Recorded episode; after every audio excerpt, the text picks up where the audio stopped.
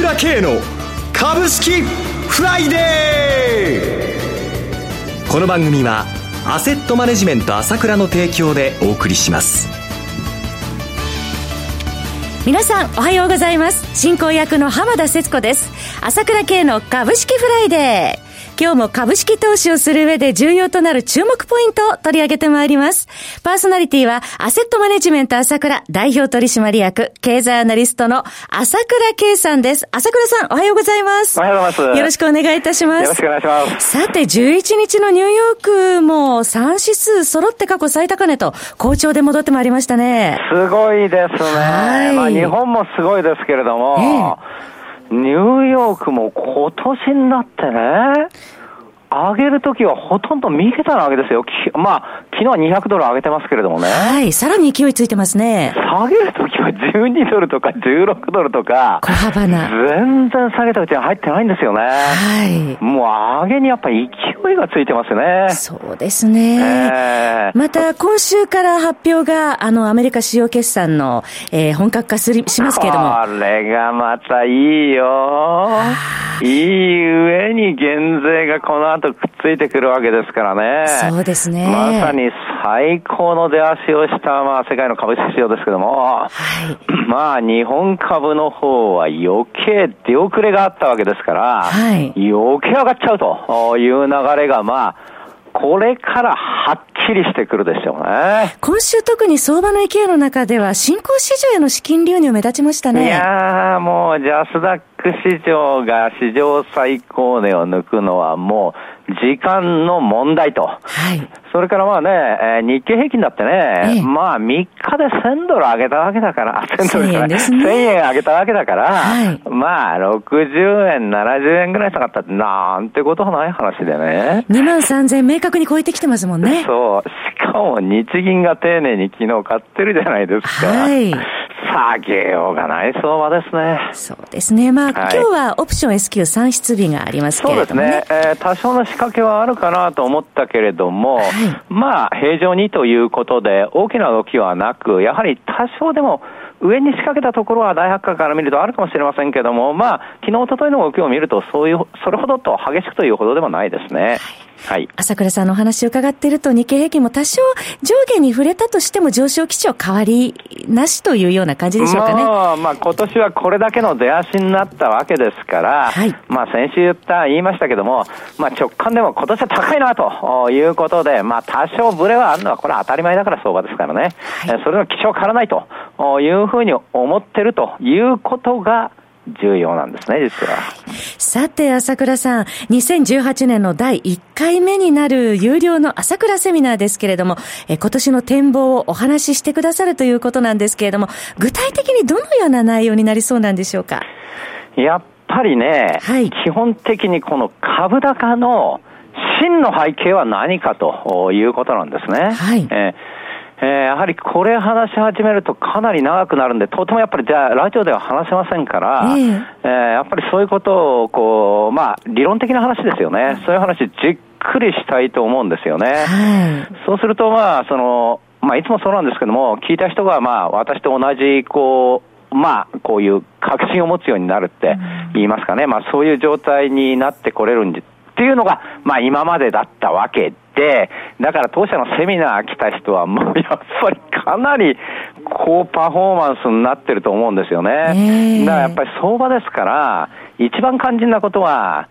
あの、浮き草みたいに動いてちゃダメなわけよ。要するに、方向性が上げなんだなっっていうことを私、この去年からパッとばっちり言ってるわけですけども、はい、ここの芯があることで、やっぱりパフォーマンスも上がるわけだけども、で、ここで10%、20%儲かって喜んでるようじゃダメで、大きく儲けるということができなければ、やっぱり相場ってのはいろいろあるわけだよ。取れるときにバッチリ取っておくということがなければダメなわけですよね。はい、そういう意味では、そういったこう、背骨を離す一番肝心なことをですね、セミナーでですね、じっくりさらにお話しするということになると思いますよね。はい、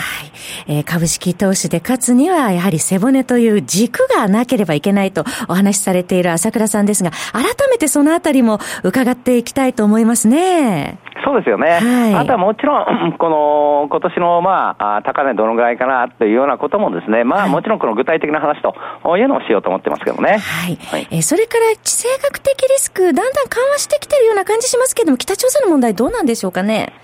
やっぱりそれは、この間も言いましたけれども、えー、やっぱり年初これだけ、こう、もちろんこの大百科から3日上がったってことは、今年は高いなっていうのが、もうこれはよ、あの、まあ、示唆しているわけですけれども、それと同じで、年初から北朝鮮でああいった緩和の動きがあったっていう、いうことはね、これは、もう、この、だんだん、その、地政学リスク自体が、去年と違って、だいぶ収まった流れになるんだな、ということが、やっぱり示唆されてるわけですよね。そうですね。南北会談の結果見てもそういうような感じですよね。はい、もちろん、絶好調の長谷川さんの銘柄解説コーナーもありますね。そうなんですよね。これ、お年玉企画としてはね、あの、やった音声ダウンロードもね、はい、やっぱりすごい人気で、やっぱりもう成果も出てるっていう感じじゃないですか。さすがですね。そうですね。人気ですからね、もちろん今回、この初めてこの銘柄っていう話を聞かし、あの、聞けると思いますよね。はい。はい、そして、さらに朝倉さん、長谷川さん、またマネージャーの方にご質問などされたい方は、セミナー後に開催される懇親会に参加いただければ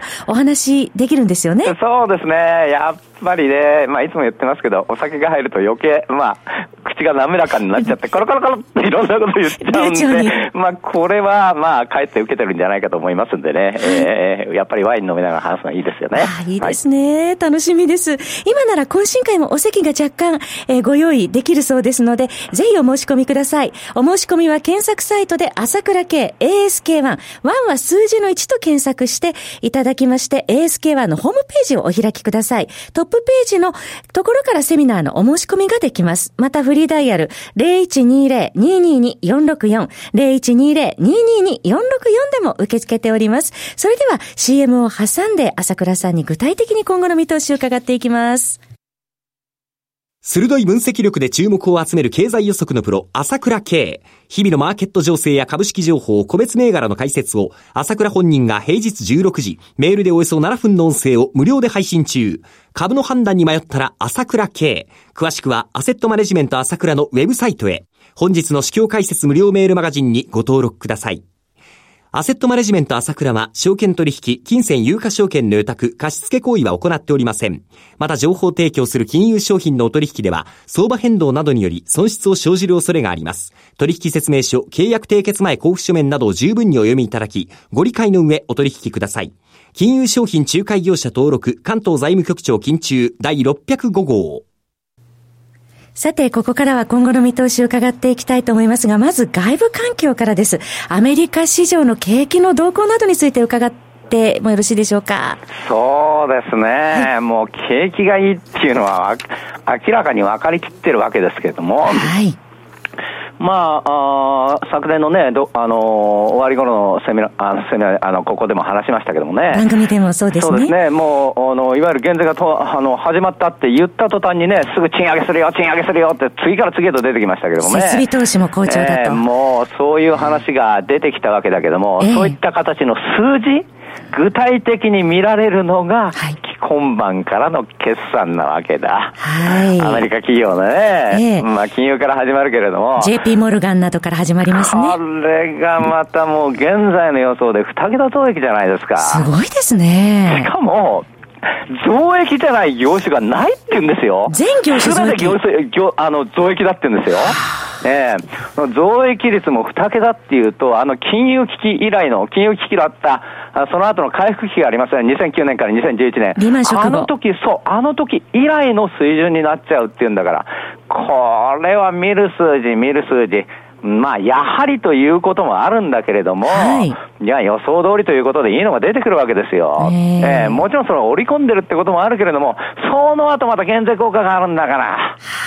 これじゃね、もう先行きどんどんどんどんってことじゃないですか。マーケットにはプラス要因ですね。それの背景があって今回の相場があるわけだけども、はい、この勢いは続けようということですよね。はい。えーえー、企業業績、それに決算も好調ということで、まあ、世界経済の成長加速への期待、ますます出てきますね。そういうことですよね。それ、日本も悪くないですからね、日本もその後決算が出てくるけれども、はい、おそらくもうものすごくいいわけですよ、決算が。これね、もうここに出てきてるね、景気指標の数字見てるだけでもわかるわけですよね。はい、例えば景気指数が出ましたけれども、これもですね、118.1ということで、これもね、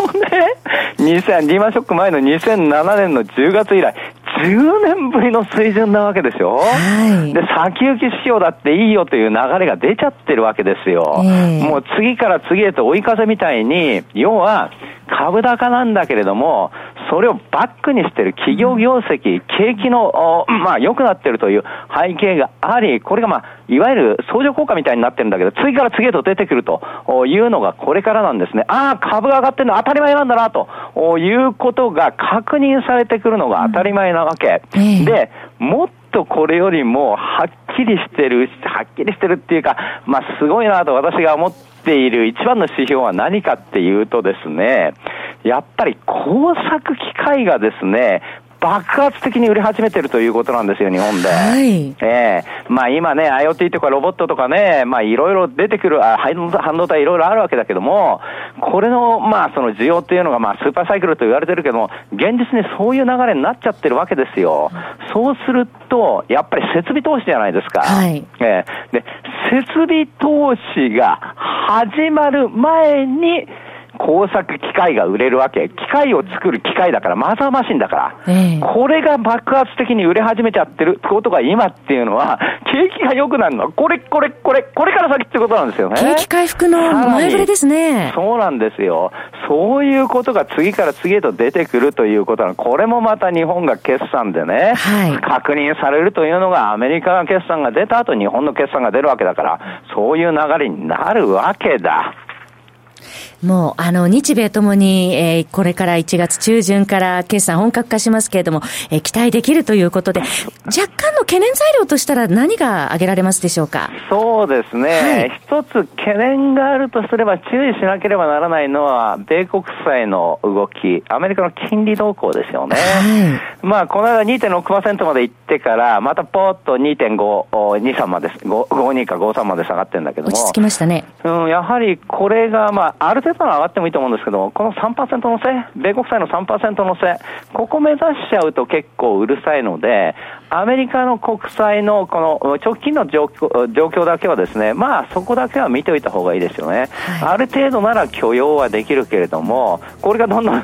金利が上がっていっちゃうと、引き締めがちょっと早まってしまいますからね、はい、そこが注意というぐらいで、今はそれほど心配する状態じゃないですね。えーえー、そろそろ番組もお時間が迫ってまいりまました。まだまだお話を伺いたいところですが、お話はアセットマネジメント朝倉代表取締役、経済アナリストの朝倉圭さんでした。私朝倉慶が代表を務めます。アセットマネジメント朝倉で SBI 証券楽天証券証券ジャパンウェルス並みの口座開設業務を行っています。私どものホームページから口座開設をしていただくと週2回無料で銘柄情報を提供するサービスがあります。ぜひご利用ください。それでは今日は週末金曜日。頑張ってください。